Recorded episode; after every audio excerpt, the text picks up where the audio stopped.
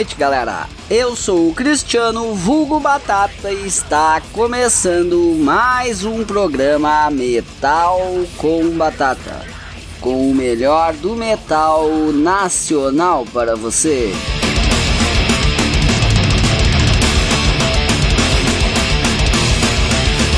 Estamos começando mais um programa aqui na Mutante Radio hoje com uma entrevista exclusiva com Prica Amaral, guitarrista da banda Nervosa, que teve aí um ano de 2019 maravilhoso, vários shows, inclusive é claro Rock in Rio, sendo que para 2020 ainda a banda vai participar, vai tocar no Wacken, né, o maior festival aí da Europa.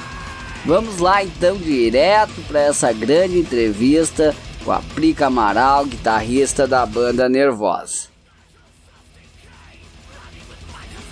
Muito bem, então estamos aqui com Prica Amaral, guitarrista da Nervosa. Tudo beleza? Tudo bem, Cristiano. Obrigada pela oportunidade aí. Tudo tranquilo. Vamos então começar esse primeiro bloco do começo, né? Vamos saber um pouco como nasceu Nervosa, como reuniu a formação.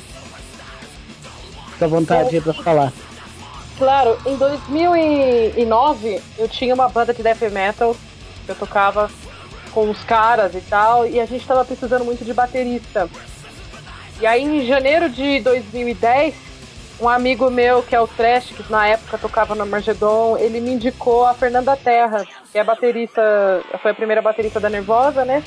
Eu entrei em contato com ela e, e ela até falou, meu, por que, que a gente não começa uma banda só de mim ao invés de eu entrar pra sua banda? Eu falei, opa, por que não, né? Se, a, se o mais difícil é a baterista, e eu já tenho a baterista, bora lá começar. E a Fernanda era super profissional, assim, na época, né? E ela ainda é, claro, mas é, eu digo, é, relembrando, né?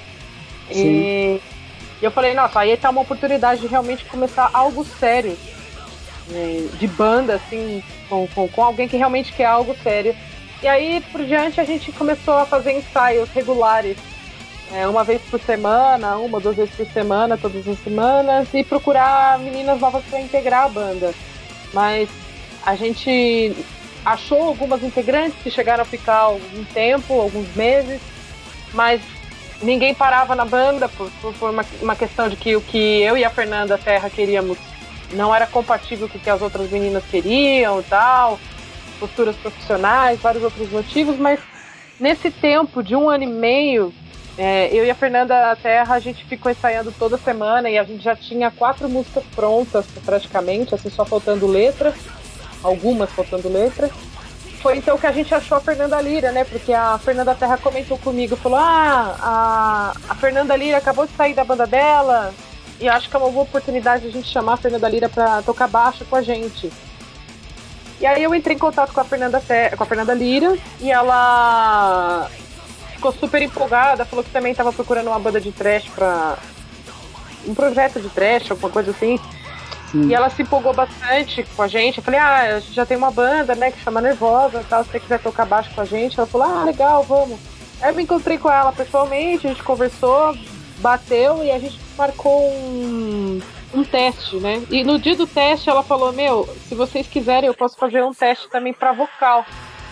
Gente falou: Meu, por que não? Não, manda ver. Se ficar bom, você já fica com, com os dois postos, né? E quando a Fernanda Lira começou a cantar, a gente percebeu que a voz dela era super diferente, mas era bom, né? E aí a gente falou: Meu, então fechou. Fica com, com o posto de vocalista e baixista. E aí, desde então, é, a gente já tinha dois shows confirmados antes da Fernanda Lira entrar, mas a gente não sabia como que a gente ia fazer se não tinha vocalista nem baixista, mas a gente estava na de tocar, a gente já queria tocar. Então, e a Fernanda Lira entrou exatamente no momento um pouquinho antes desses shows acontecerem.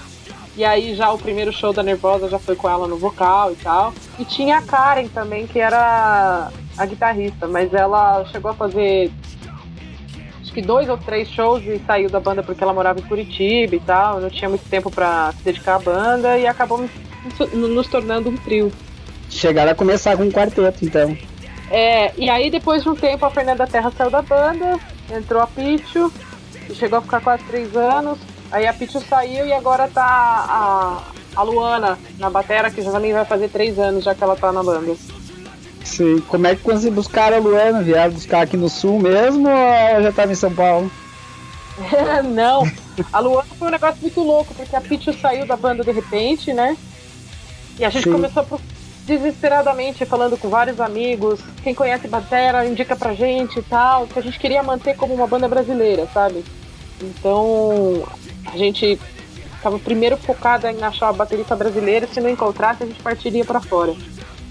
Mas aí, conversando com o Edu do Nervo Caos, né, que é, que é amigo nosso e tal, eu mandei uma mensagem para ele ele falou, meu, eu conheço uma mina, mas ela mora muito longe. Eu falei, meu, não tem problema.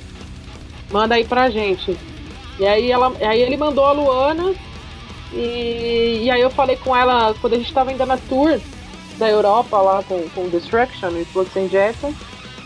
E aí eu falei com ela por telefone, ela super topou, assim, fazer um teste pra gente. E quando ela fez o teste, a gente falou, meu, é, é ela. Já era. É, e aí ela entrou pra banda desde esse, esse momento aí. Legal, show. E como é que a banda conseguiu o contrato com a gravadora austríaca na Palm Records e o que isso representou para a banda? Olha, isso foi uma coisa muito louca, porque a gente tem muita sorte. Quando a gente tinha acabado de gravar o nosso primeiro EP, né, a nossa demo, a gente já estava com o lançamento programado no Brasil.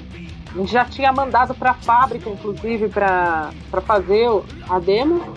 E aí a Napalm me manda um, um, um e-mail pra gente oferecendo um contrato né, para quatro discos, para três discos, opcional mais um. E mas esse contato da Napalm veio por, porque a gente lançou um clipe, que é o Masked Betrayer, e esse clipe viralizou na internet. E o Shimir do Destruction compartilhou esse, esse vídeo no perfil dele. E eu acho, eu desconfio, assim, não, não dá pra ter certeza, mas eu acredito que por, por, por ele ser alemão e, e a Napalm ter escritório na Alemanha, ter um contato muito grande na Alemanha, apesar de eles serem austríacos, eles viram através dele ou de outra pessoa que tenha compartilhado aí dos, dos famosos aí. E aí eles conheceram a gente e já mandaram um e-mail pra gente. A gente já fechou o contrato desde o primeiro disco.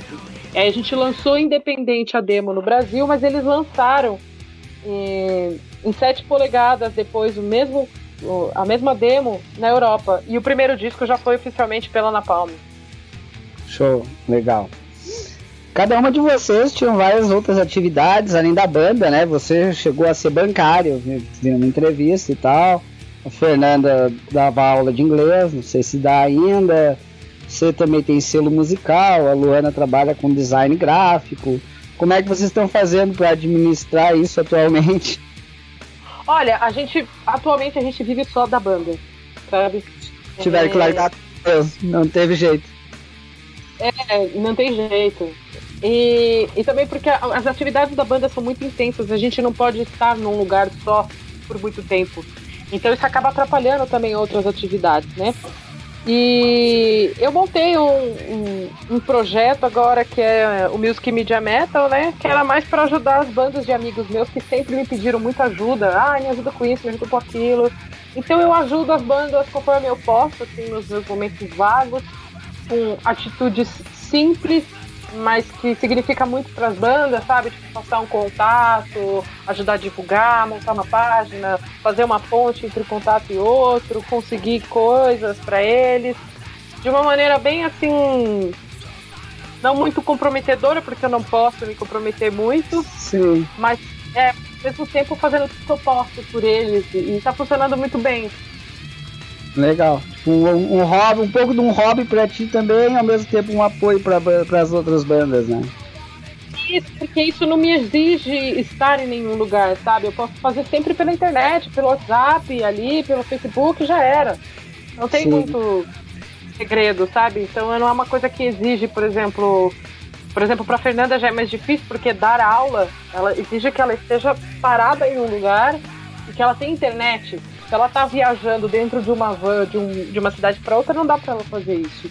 Agora, Sim. eu, tendo um celular já posso fazer, sabe? Quero bateria, celular, nem internet, eu já posso fazer. Então é bem mais tranquilo. E eu faço bem assim, é, bem tranquilo também. Show. Qualquer coisa, Metal com Batata tá à disposição aí pra divulgar as bandas aí, fica à vontade. Opa, legal saber. Depois eu já te passo já umas bandas pra fazer entrevista aí. Tranquilo, tô à disposição. Mas pede um som aí então da Nervosa pra gente encerrar esse primeiro bloco aí. Vamos começar de Death pra simbolizar aí o começo da banda. Com o disco Meu Beleza, vamos lá com a música Death da banda Nervosa.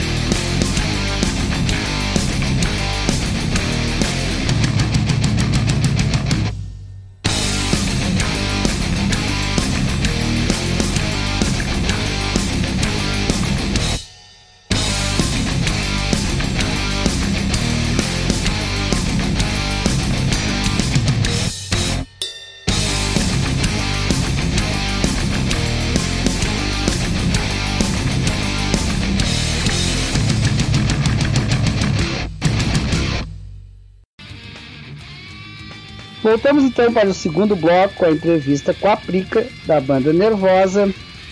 Vamos então dar uma repassada aí pelas influências aí, querendo falar um pouco de cada uma da, das influências aí das integrantes aí. Pode começar por ti, fica à vontade. Sim, claro. É, a minha influência maior, assim, inspirada na Nervosa, assim, é, é sempre mais puxada pro trash. E bastante do death metal também, mas de um death metal um pouco mais específico, daquele death metal que puxa um pouco mais pro trash mesmo.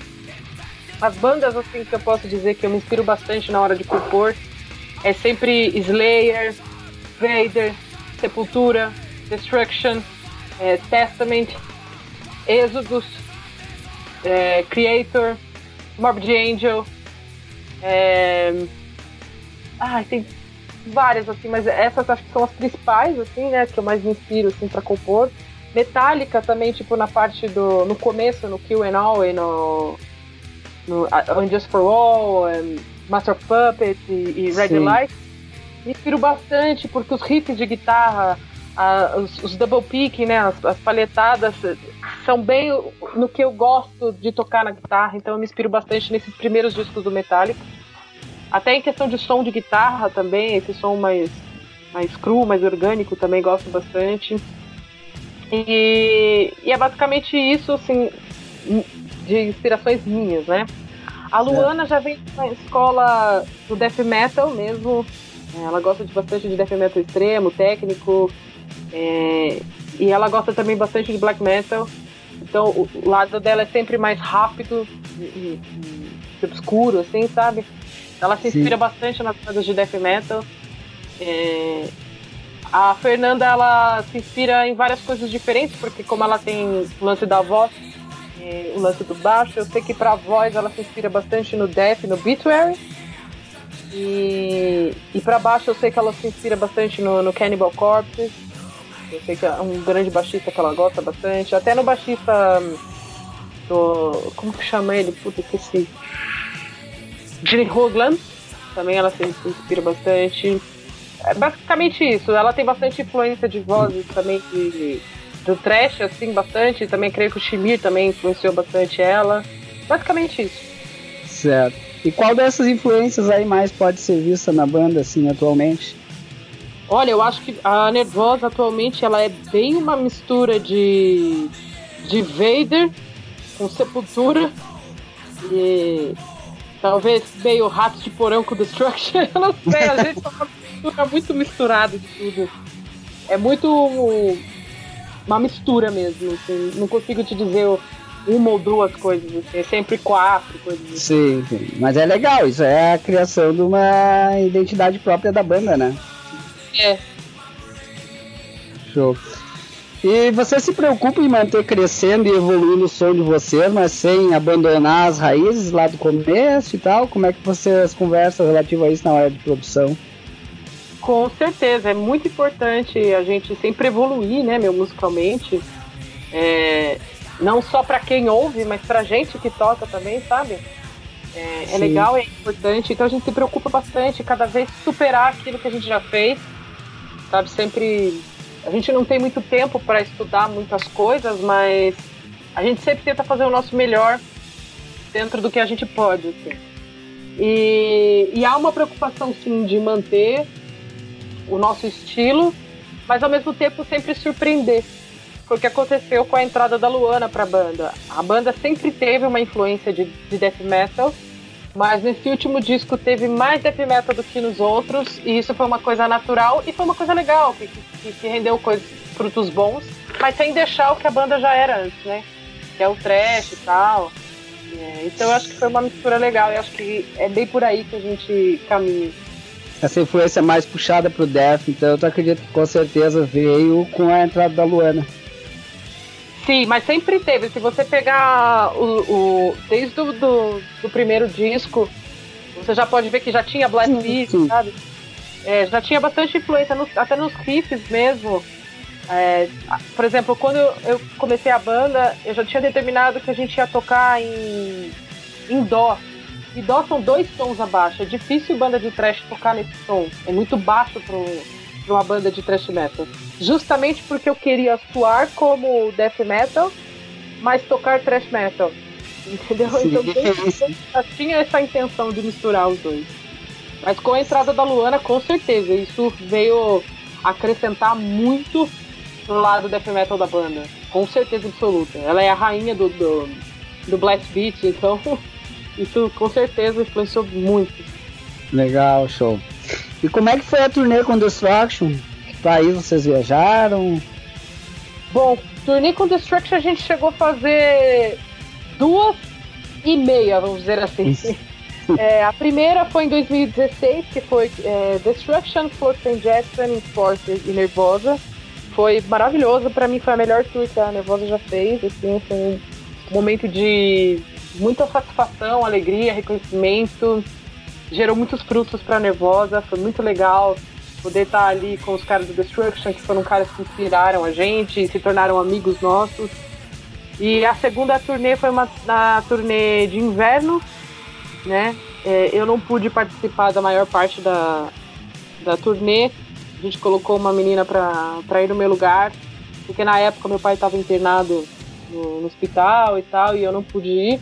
Mas eu cheguei a fazer a última semana da tour, e foi muito legal. Foi muito importante porque foi a primeira turnê da Luana. Sim. E, e, aí depois a gente fez uma mini turnê assim no, no Brasil, que acho que foram três ou quatro shows com o Destruction no Brasil. Foi bem legal, mas basicamente são essas duas tours que a gente fez com eles. E foi muito legal a experiência. Espero ter mais oportunidade de tocar com os caras, porque eles são muito foda. Legal. E qual foi a história mais louca aí que ocorreu numa dessas turnês aí? Conta pra nós. Louca de positivo ou de negativo? Tanto faz. Fica teu critério. Olha, deixa eu ver. Ai, teve um show em Honduras. Foi um negócio muito louco, né? E a gente. Foi um negócio engraçado. A gente chegou atrasada porque cancelaram o nosso voo e a gente chegou, tipo, na hora de tocar mesmo. Quando a gente chegou, foi a primeira vez que a gente tocou em Honduras. E aí tinha muita gente fora, assim, a galera começou a correr atrás da van e começou a bater nos vidros. E pra Luana ainda era tudo muito novo. Foi a segunda turnê que ela fez com a gente. Foi logo depois que a gente fez a, a turnê com Destruction, né? Que foi a primeira tour dela. Então ela ficou bastante assustada, assim. Daí na hora de descer a van, assim, tinha um, um um cordão assim de seguranças assim pra gente subir. E aí os caras, tipo, não, vai por aqui, vai por aqui, vai por aqui. Na hora que a gente chegou, assim, meu, a gente já tava no palco com as malas de roupa no palco. e a galera gritando o nosso nome, assim, como se a gente fosse começar o show. Sabe? Foi um momento, um momento muito engraçado. E a gente, não, a gente precisa ir no camarim, trocar de roupa pra montar as coisas, as nossas roupas estão no palco, não tem nem espaço, tem que pôr no camarim e tal. E aí foi uma confusão pra gente levar tudo pro camarim, porque tinha muita gente, não tinha espaço, todo mundo gritando e querendo autógrafo, e querendo foto e aquela confusão.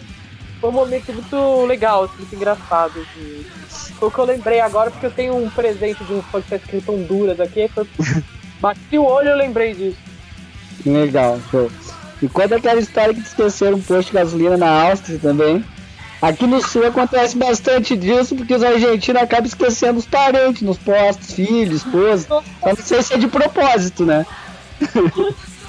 Não, foi uma situação que a gente estava vindo já de, uma, de um ritmo de turnê bastante pesado e a gente já fazia acho que 24 horas que o nosso motorista não dormia e eu estava passando meio mal nesse dia.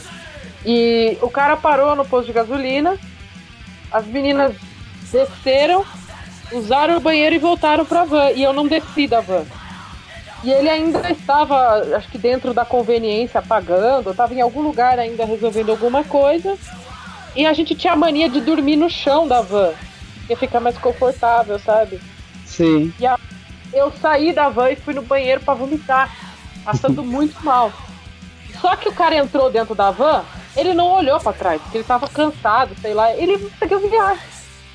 Na hora que eu saí de dentro do, do, do banheiro, eu tava super passando mal, assim, com muita tontura, assim, querendo deitar logo de novo, sabe? Cadê Sim. a van? E aí eu dei volta no posto, procurei, procurei, procurei, falei, meu Deus, e agora? Meu passaporte ficou no, no, no, na van. Meu dinheiro ficou na van. Eu não tinha nada além do meu celular. Graças a Deus eu levei o celular. Uh, que sorte, então, né? Não, o cara tava dirigindo e eu e na época eu não tinha chip no celular. Agora a gente sempre compra chip na Europa, né? Sim. Mas na época era mais Wi-Fi do que esses chips assim e tal. E aí eu comecei a, a pedir pra, pra moça pra conveniência, que não falava inglês direito, quase nada. Assim, e eu também não falava muito bem. Sim. A gente tentando se comunicar e a mulher achando que eu estava drogada. eu tava, tipo assim, meu, com maquiagem, assim, tipo, mas a maquiagem daquele dia que você dormiu e acordou no outro dia, sabe? Não tava muito. Sim. Meio porrada, assim, com aquela cara pálida de passando mal, porque eu vomitei horrores, né? Morrendo de fome, assim, puta, assim, e aí a, a mulher viu que eu tava meio transtornada, achou que eu tava drogada e começou a me acusar que eu tava drogada. Eu falei, meu, eu só preciso de ajuda, o cara foi embora, entendeu? A mulher não tava entendendo o que tava acontecendo, mas no final das contas ela resolveu me ajudar. Me ligou para ele, ele não atendia porque ele estava dirigindo. E o cara acho que ele não sabia quem que tava ligando para ele e não quis atender, né? Não conhece esse número. Sim. E aí a gente mandou uns SMS, eu sei que o cara dirigiu duas horas pra frente. E depois eu tive que esperar ele, ele voltar mais duas horas. E quando o cara chegou, eu falei, não, não vai tomar no seu cu, fiquei puta assim. e bati a porta da van. E as meninas estavam dormindo. E elas, tipo, se acordaram assim, nossa, meu, pra que bater a porta da van? Eu, claro! Vocês me deixaram gasolina. E elas assim, como assim? Eu não vi, elas nem viram o que aconteceu, porque elas estavam dormindo. Já tinha passado quase 5 horas e elas achando que, que tava fazendo tumulto. Exatamente. Aí a gente chegou super atrasada para outro show, foi mó correria. O cara veio me pediu desculpa, ah, meu, porque eu tô sem dormir. Desculpa. Mano, você tem que olhar, só tem três pessoas na van, pelo amor de Deus. Só tem três pessoas. No final, pelo menos deu certo. Te recuperaram. É. Tinha que ser, né, meu? Fazendo tantas turnê, uma hora tinha que acontecer. Sorte. Mas já que começamos esse segundo bloco falando de influências aí, fica à vontade aí de pedir dois sons pra gente rodar nesse segundo bloco. Porra, legal. Acho que eu vou pedir uma do Sepultura, Refuse Resist. E uma do Vader, que eu amo muito, que chama Black to the Blind. Beleza. Vamos lá então com Sepultura, Refuse Resist e Vader com Black to the Blind.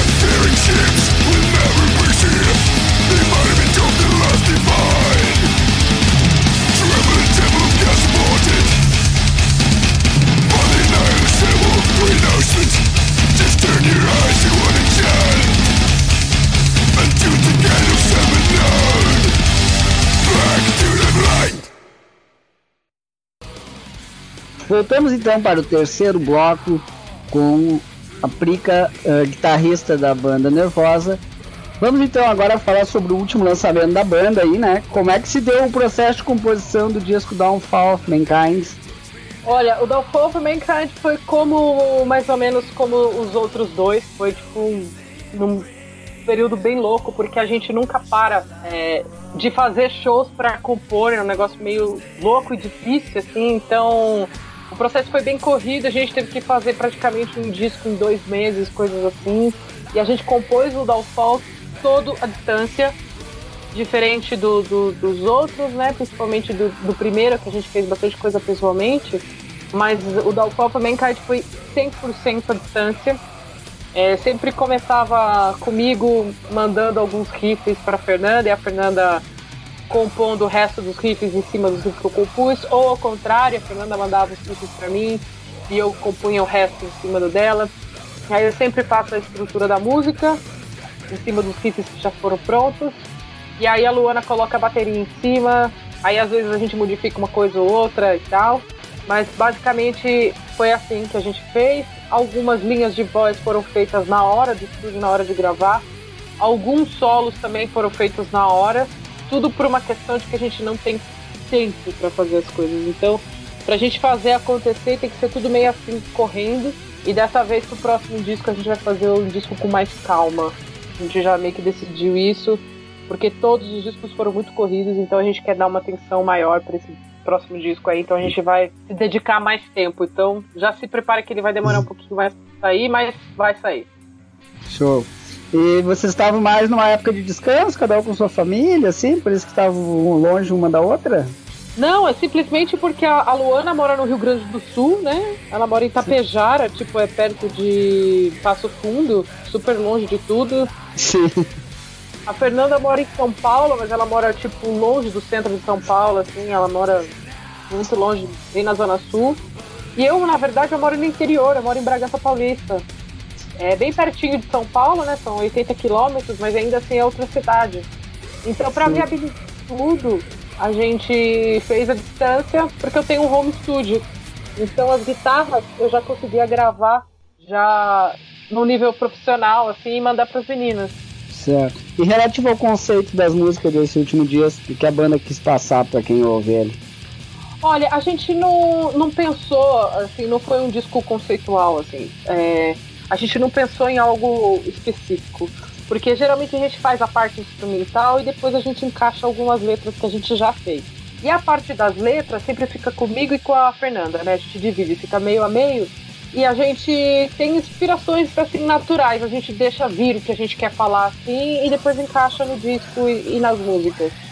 Mas basicamente é sempre o que foi desde o começo, né? São coisas mais puxadas pro lado político mas na crítica, não escolhendo um lado exatamente, mas uma crítica política e uma crítica social e de comportamento humano, assim, então é sempre dentro de uma realidade. Pode até existir algumas metáforas de leve, mas é sempre falando sobre a realidade que a gente vive no nosso próprio país, assim, no que a gente vive no dia a dia. Certo. Uh, nesse disco teve uma música em português, né? Cultura do Estupro, inclusive com a participação do João Gordo, do Ratos. Fale como é que ocorreu essa parceria aí um pouco sobre essa música aí. Sim, desde o começo da banda a gente sempre teve em mente em que todos os discos da Nervosa a gente sempre ia colocar uma música em português. No nosso primeiro disco foi a Urânia e Nós, na, no Egoni foi a Guerra Santa e nessa foi a Cultura do Estupro, né? Essa da cultura do estupro foi uma vontade mesmo que partiu do, do, do, João Gordo. Na verdade, a gente sempre teve a ideia de chamar o João Gordo para participar do nosso disco, porque ele é uma influência muito grande pra gente, principalmente nas letras. A gente sempre se inspirou muito nele e na, na forma como ele critica as coisas, assim, a gente sempre gostou muito. Então a gente já tinha esses planos. E aí, num, num dia, ele encontrou com a Fernanda e falou: Porra, eu queria muito gravar uma música com vocês então já uniu o que a gente queria com o que ele também manifestou à vontade. E ele resolveu escrever essa, essa letra porque ele sempre foi um defensor muito grande nosso. Ele sempre viu que muita gente sempre massacrou a gente na internet com, com questões machistas. dizendo que a gente só consegue as coisas porque a gente é mulher, ou porque a gente dá para alguém, ou porque a gente tem um empresário, mas por mérito próprio. Então ele sempre defendeu a gente nisso. Então ele sentiu muita vontade de, de se manifestar em relação a isso e colocar a parte dele ali no disco, mais uma vez apoiando a gente. E foi perfeito, a gente amou, foi uma experiência incrível poder ter o João Gordo participando de uma música nossa, porra. Maravilhoso. É. Legal, ficou foda a música mesmo. Uh, e relativo à capa do disco, quem foi que produziu? Como é que foi essa relativa a essa arte? Olha, a capa do disco, dessa último disco, foi o Hugo Silva, um brasileiro. Pela primeira vez a gente pegou um brasileiro para fazer a capa. Ele é um desenhista muito foda, ele, a gente já gostava dele. Na verdade, acho que foi a Luana que sugeriu, ou a gente que achou ele de alguma forma, não lembro, acho que foi a Luana que sugeriu. Porque ela manja muito de design, né? Porque ela fez faculdade de design e tal. Então a gente meio que deixou para ela procurar um cara, assim, pra. De design. A gente tinha algumas pessoas que a gente queria, mas a gente deixou um pouco mais na mão dela. E ela sugeriu o Hugo Silva, e pegou a ideia perfeitamente dentro daquilo que a gente queria, né? E fez uma capa maravilhosa, que pra mim é a minha favorita. Muito show, com certeza. Até uma das perguntas que eu ia perguntar é relativa ao costume de vocês colocar uma música em português, tu já respondeu. Outra pergunta é relativa aos bônus que vocês colocam no disco. Eu até fui consultar relativo se as músicas realmente, realmente eram de vocês, né? Como tem por último aqui a Selfish Battle e a do disco anterior, agora eu não lembro. Wayfarer. Isso, Wayfarer. Não, tudo músicas de vocês, né? Sim, sim, todas músicas nossas. Isso. A Wayfarer da, do Agony era uma ideia que eu tinha desde o primeiro disco da Nervosa e era uma vontade minha, já que vinha de muitos anos, que era de misturar blues com metal. E a Fernanda também já estava bastante na vibe do blues na época. E, e, ela tem uma voz incrível, limpa, assim, ela canta muito bem. Eu falei, meu, vamos fazer isso. E aí a gente fez a música e a gente sabia que não tinha a ver com o resto do disco, por isso a gente resolveu colocar como bonus track. E a gente gostou tanto da ideia de fazer algo diferente do que a gente faz e colocar como bonus track que a gente repetiu isso no Downfall of Mankind. E a gente resolveu ir mais pro lado do heavy metal, porque tem mais a ver com a banda. Ali, a Fernanda é uma grande fã de, de heavy metal tradicional, assim, eu também gosto bastante. E, e aí a gente resolveu colocar assim, algo diferente, assim, desafiador pra gente, sabe? E que eu Sim. acho que os fãs iam curtir também, para aproveitar uma outro tipo de voz que a Fernanda sabe fazer, porque ela sabe fazer várias vozes. E também para aproveitar esse, esse, esse, talento que ela tem e de alguma forma incluir na Nervosa, né? Sim, com certeza. Ficou muito legal a música. Eu fui procurar realmente, que primeiro que eu vi foi a Self Battle. Eu fui procurar se realmente era de vocês e eu vi que era mesmo. Ficou muito legal. Legal, valeu, obrigada. Tranquilo. Mas vamos com mais um som aí de vocês aí, fica à vontade para escolher a música desse terceiro bloco. Ah, eu vou escolher a Kill the Silence, que é tipo uma homenagem às mulheres para empoderar todas elas. E vamos de Kill the Silence. Beleza, vamos lá então com Kill the Silence da banda Nervosa.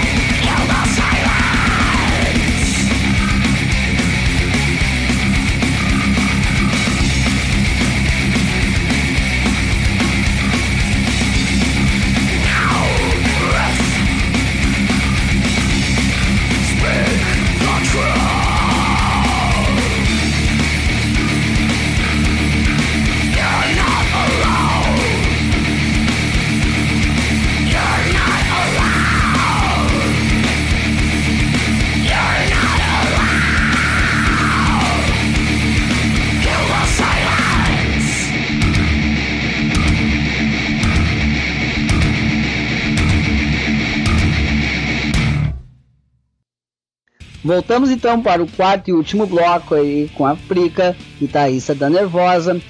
É, com a banda todo vapor aí, quais são os planos de futuro aí? Bom, eu não posso dizer muita coisa porque ainda vai ser anunciado oficialmente, mas agora no final do ano a gente tem alguns shows aqui no Brasil. A gente tem um show em Salvador na semana que vem, na outra Vitória da Conquista também na Bahia. Depois temos um show no Chile e dia 11 de dezembro um show em Porto Alegre. Aí logo no ano que vem, finalzinho de janeiro, começo de fevereiro, a gente tem uma turnê numa parte do mundo que ainda a gente não foi, que ainda não posso falar, mas já dá para imaginar aí. E logo depois também a gente tem uma tour na Europa. Também não posso falar a localização e nem porquê ainda, mas a gente tem mais uma turnêzinha aí na Europa. Temos algo bem legal na América Central para anunciar também. Estamos ainda insistindo e trabalhando fortemente para voltar para os Estados Unidos, porque faz quatro anos que a gente não toca nos Estados Unidos. Estamos trabalhando muito forte para conseguir finalmente fazer essa turma nos Estados Unidos acontecer. E, e vamos seguindo compondo também. Já começamos as composições e espero ano que vem já estar finalizando aí um próximo disco da Nervosa também. Show. E como é que foi que surgiu a chance de tocar no Rock in Rio? Como é que foi a experiência? Olha, não, a experiência foi a mais incrível do mundo, assim, né? Foi um sonho realizado porque é o, o máximo que a gente pode atingir no nosso próprio país, sabe? A gente já Sim. fez muitos shows importantes e foda fora do Brasil e poder ter esse reconhecimento aqui no nosso país foi uma coisa incrível, de uma significância muito grande para todas nós. É, então foi maravilhoso. O convite foi simples, os caras entraram em contato com, com a nossa produtora para agendar o show e a gente não hesitou em falar sim. a gente cancela o que for, mas a gente vai fazer. E foi maravilhoso. Espero, espero tocar novamente. Ficar surpresas. É, próximos edições, se quiser chamar a gente de novo, estamos aqui. Show. Várias outras bandas tocaram nesse dia do Rock in Rio, né? Foi, confesso que foi o dia que eu acompanhei, que tocou também as nacionais aí, Torture Square, Claustrofobia, e onde tivemos também aí Megadeth, Sepultura, Maiden, Slayer. Chegou a ter contato com algum integrante de bandas internacionais ou não? Sim, sim, porra, foi maravilhoso a gente poder estar tá vivendo um momento desse com os nossos irmãos do Torture Squad do Claustrofobia. São caras assim de bandas que são muito próximos da gente, que a gente tem uma amizade muito grande com eles. Então poder estar tá vivendo isso e dividindo isso com os nossos amigos foi uma coisa assim maravilhosamente melhor do que, sabe, do que era para ser, assim, vamos dizer, se fosse só a gente tocar lá. Então é, foi muito mais maravilhoso ter tocado do lado deles. Sim, tivemos contato com o Chuck Billy, né, que fez participação no show deles, com os caras do Anthrax, os caras do Slay que também estavam no mesmo camarim ali. Não, não conversei com eles porque eles são um pouco mais reservados e eu não gosto muito de incomodar. Então, Sim eu respeitei o espaço dos caras, mas eles estavam ali pertinho da gente, ali, assistimos shows bem de perto e tal. E no, as bandas que tocaram no Palco Mundo, para ser bem sincera, eu nem fui para lá. Até acho que teria acesso, mas eu nem tentei ir pra lá, nem fui, porque era tudo é muito grande lá, né?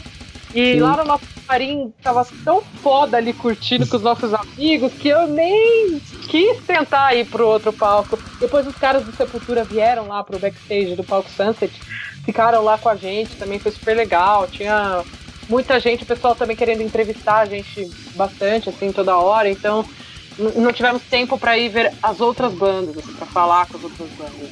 Foram mais as que tocaram no mesmo palco mesmo com a gente e o Sepultura. Certo. E relativo à oportunidade de tocar no Vakin aí, como é que surgiu a oportunidade? A euforia foi maior para vocês do que o convite do Rock in Rio? Qual a expectativa de tocar nesse festival aí que é dado como um dos maiores do mundo, né? Na área do metal. Sim. É, assim, a euforia foi a mesma, né? São, são situações diferentes, mas são tão importantes quanto. Porque dentro da Europa o lugar mais alto que a gente pode atingir dentro do metal é o Wacken. Então, a gente já estava tentando, já fazia alguns anos, tocar no Vakin, mas por N motivos acabava não rolando. E, e no próximo ano vai rolar, ainda bem, né? Com muito esforço a gente conseguiu lá. Os caras chamaram a gente, já estavam com a gente em mente, né? Pelos outros anos a gente já ter tentado. E dessa vez foi, e foi muito louco, porque o Vakin e o Rock in Rio foram anunciados praticamente juntos. Então ter essa sequência é muito importante também para a gente se manter, sabe, tipo, na onde a gente conseguiu alcançar. Então é muito importante a gente fazer o Rock in Rio e na sequência fazer o Vakin. Isso tem uma importância muito grande pra gente e as consequências de tocar nesses lugares é, é muito importante, muito gratificante, sabe? Tem muita muito reflexo bom, assim, nos traz muitos frutos poder ter essa oportunidade de participar e eu acho que também de certa forma acaba abrindo portas para as bandas do Brasil também, outras bandas e tal. Com certeza. Uh, e depois que vocês tocaram no Rock in Rio, essa oportunidade de tocar no Rock também, dá para se dizer, vocês notaram que chegou a dar uma reduzida em relação ao preconceito com vocês, como vocês citaram ali antes, né, no bloco anterior. A gente sabe que sim. tem um. Sim, um sim. De... Na verdade, esse preconceito a gente já conseguiu diminuir muito de uns quatro anos para cá. Foi quando a Nervosa fez a primeira tour. Na verdade, desde quando a gente fez a primeira tour fora do Brasil, que foi em 2015, é, que as pessoas começaram a enxergar a gente de outra forma porque eles viram que os próprios ídolos deles estavam apoiando a gente e só eles que não. E, e a gente também a gente evoluiu, né? No começo da banda a gente realmente a gente era uma banda assim ruim, assim porque a gente não ensaiou o suficiente, a gente tinha muita vontade e a gente já saiu tocando, mas a gente não estava preparada para isso, então a gente cometeu alguns erros de de execução, de coisas assim. Mas eu acho que numa essência de composição e de gravação a gente sempre mandou bem. E isso que ajudou a gente a continuar seguindo e, e indo em frente. Mas esses preconceitos sempre, desde o começo, foram muito minorias. A maioria sempre apoiou a gente, sempre curtiu a gente. E isso foi o que permitiu a gente continuar seguindo em frente e crescendo. E hoje em dia eu te digo que isso é, assim, não chega a ser nem 1%. São pouquíssimas pessoas, são sempre aquelas pessoas que, na verdade, sabe, você não gostar de uma banda é uma coisa. Você denegrir a imagem, inventar coisas sobre outra pessoa é outra coisa. A gente não, não, não, não vai agradar todo mundo. Isso ninguém agrada todo mundo. Eu não, não, não quero que as pessoas gostem da gente à força, não é isso. É só em relação a respeito, sabe? Você não gosta, deixa lá, cada um com seu corpo, tudo bem. Mas é, o problema tá em você denegrir a imagem da pessoa e inventar sobre essas coisas. Mas hoje em dia isso aí é, é muito inexistente, muito minoria, e a gente dá valor para aqueles que, que nos apoiam e que nos respeitam. Isso que é o mais importante. Legal, show, é isso aí. E relativo à coragem da banda seguir falando sobre política, problemas sociais, preconce... preconceito com mulheres até não é tanto, mas falando relativo à política do nosso país, que está em um momento total de visão entre pessoal de direita e de esquerda. A banda nunca se preocupou relativo à perda de fãs, que isso pudesse ocorrer? Olha, eu acho que não. Eu, eu pelo menos, é, as meninas também não. A gente nunca se importou muito com isso. A gente tem uma posição bem clara, né? E com certeza no próximo disco a gente vai ter que falar muito sobre isso e vamos falar sobre isso, mas obviamente não só sobre isso. É, porque é uma coisa que a gente está vivendo muito, é uma coisa que incomoda muito a gente, é uma coisa que é necessária falar. E quem não gosta, está no seu direito, mas a gente sente essa necessidade de falar e de ter essa liberdade de expressão, sabe? E não de segurar uma coisa para forçar um, um tipo de público. A gente quer que o público goste da gente naturalmente. E não que a gente quer manipular o público. Ah, não, vamos falar disso para o público continuar gostando da gente. Não a gente vai ser sincera sempre, goste da gente ou não, a sinceridade sempre vai prevalecer na nervosa. É isso aí. O pessoal fala em não misturar política com metal, com música e tal, mas há quanto tempo se fala em política dentro de música? Quantos lados tivemos no tempo da ditadura? Raul Seixas, o próprio Dorsal Atlântica sempre meteu pau da forma que deu, até porque ele estava numa época de ditadura também. Entrevistei o Carlos Lopes há pouco tempo aí. Uh, o que, que, vocês pensam quanto a isso? Na verdade, é isso, eu né? Penso, É, eu penso assim que, particularmente, a arte em si, ela permite você falar do que você quiser. E se a gente tem vontade de falar sobre isso, a gente vai falar, sabe? Então você não tem que determinar uma regra que metal não fala. Metal fala do que quiser, o rock fala do que quiser, segue quem quer e segue quem não quer. Entendeu? É simples. Então não adianta falar, ai, não se mistura. Mistura, mistura sim. E tem várias bandas que não misturam também. Se você não quer misturar, não misture. Se você não quer ouvir misturado, não misture. Agora, assim, eu acho que as pessoas perdem muito tempo enchendo o saco de quem quer fazer outras coisas, sabe? Deixa, se você não quer ouvir, não precisa ficar enchendo o saco, vai e não ouça. Pronto, acabou. Pra que ficar falando, ah, não se mistura metal com. com... ah, meu. É a voz foi se dada com a internet, né? A internet tem o seu lado bom, mas tem o seu lado ruim que as pessoas ficam falando merda, né? É, exatamente, mas as pessoas que falam merda, elas acabam perdendo muitas oportunidades de amizade, de esses radicalismos que existem hoje em dia, das duas partes, sabe? É, é, um, é um negócio assim que as pessoas estão perdendo a capacidade de convivência. E, e, isso não vai fazer. Porque assim, independente de qual lado você esteja, todo mundo quer ir pra frente, certo? Todo mundo Sim. quer viver uma vida boa e todo mundo quer viver em paz. Isso é um senso comum de ambas as partes. Só que você nunca vai viver isso que você quer viver tendo essa atitude, sabe? De ficar guerreando um com os outros e tal.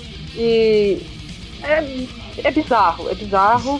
Eu acho que as pessoas têm que, que sabe, se quer realmente viver em paz, quer, quer viver em sociedade, tem que ir para um outro caminho. Estão indo para a direção errada, essa é a minha decisão. Com certeza. Mas só para para te explicar, então, se tu iniciou falando sobre os shows, né?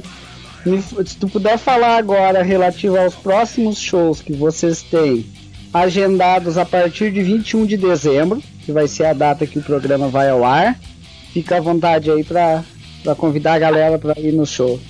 Ah, o programa vai ser só dia 21 de dezembro? Isso, 21 de 12. Ah, então eu já posso anunciar, então, que a gente vai fazer uma turnê na Ásia. Vamos tocar em Singapura, Filipinas, Tailândia e Japão. E final de fevereiro, ah, e Dubai também. A partir do dia 31 de janeiro até dia 7 de fevereiro, essa turnê vai acontecer. E também temos uma turnê na Escandinávia, é, alguns shows na Finlândia, Noruega pela primeira vez, que é o único país que falta da Europa pra gente tocar, Noruega e, e Luxemburgo praticamente. É, aí depois a gente toca na Suécia, né? A gente vai tocar num festival lá que chama Fest House of Metal. E temos shows também na Dinamarca. Logo depois vamos ter também uma turnê na América Central. Acho que ainda não posso falar sobre algumas coisas que vão acontecer aí em março. É... Também não sei se eu posso falar do resto, mas vamos manter aí. eu já falei que acho que já é bastante. Certo. Inclusive, tu comentou relativo ao show em Porto Alegre, né? Inclusive, Sim, eu vou Porto estar. Alegre... E esse eu vou estar presente lá e tal. Com certeza. Qual é a expectativa desse ah. show? Vocês chegaram a fazer show no Rio Grande do Sul já ou é a primeira vez? Então, é uma coisa inédita, porque a gente já fez é, show no Rio Grande do Sul, sim, mas a gente tocou, acho que foi. O primeiro show nosso aí é, no Rio Grande do Sul foi em São Leopoldo, que é próximo né, de Porto Alegre, mas não é Porto Alegre. É, tocamos em Igrejinha, tocamos, acho que em mais alguma outra cidade, sim. Ah, a gente tocou em. Tocamos em Caxias do Sul. Certo. E a gente tocou também em Canoas. Canoas é perto ali também de. Certo Canoas, mas nunca tocou em Porto Alegre. Então vai, era uma das capitais do Brasil que faltavam. Que é Porto Alegre e Salvador, que a gente vai fazer agora. Porto Alegre e Salvador. Eram as capitais que faltavam pra gente tocar. Agora só vai ficar faltando, acho que Boa Vista, né? Em Roraima e Rondônia, né? Acho que só isso. Porto Velho. É, acho que só fica faltando Porto Velho e Boa Vista agora. O resto a gente já tocou em todos os lugares. Show. E produtos à venda da banda, como é que o pessoal faz para adquirir? Contatos com vocês? Bom, em todos os nossos shows, inclusive no show que a gente vai fazer em Porto Alegre, sempre a gente leva nossos merchandising, a gente sempre leva a maquininha de cartão. Então, se você quiser pagar, passar na maquininha de crédito ou débito, a gente está lá, sempre com a maquininha pronta. Mas a gente também tem um site, um e-commerce oficial da Nervosa, que é nervosastore.com Ou você entra no nosso site mesmo, que é nervosaoficial com dois S.com. Ou digita no Google Nervosa, vai aparecer lá o nosso e-commerce. Você entra no e-commerce, faz a comprinha bonitinha. Tem vários itens, pet, tem os nossos vinis, vinis importados, CDs, todos os CDs, tem, tem camisetas novas, camisetas de tour antiga, tem pet, tem chaveiro, tem tudo. A nossa lojinha é bem completa e a gente entrega para o mundo inteiro. Então é só fazer a compra por lá que tá tudo certo. Legal. Então, tá chegando ao fim do nosso programa. Eu gostaria de agradecer a sua presença aqui. Conseguimos fazer essa nossa entrevista aí, né? Fica à vontade aí para fazer teus agradecimentos aí, uma mensagem aí para os fãs da banda. Sim, eu gostaria de agradecer você primeiramente, Cristiano, por essa oportunidade, por abrir as portas pra gente e tal.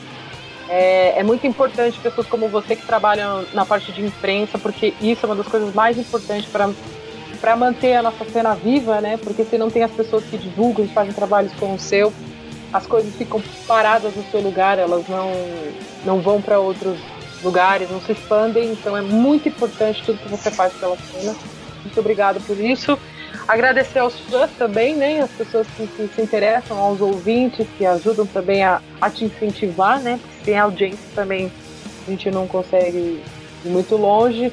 Então agradecer aos fãs, as pessoas que, que, que, gostam de metal, curtem de alguma forma, contribuem para nossa cena. Muitíssimo obrigado a todo mundo. Legal. Então pede mais dois sons aí pra gente terminar esse programa aí com essa belíssima entrevista aí. Claro, eu vou escolher Slave da Nervosa, do último disco, e a Never Forget, Never Repeat também. Beleza, valeu, Prica. Vamos lá então, o Slave, Never Forget, Never Repeat.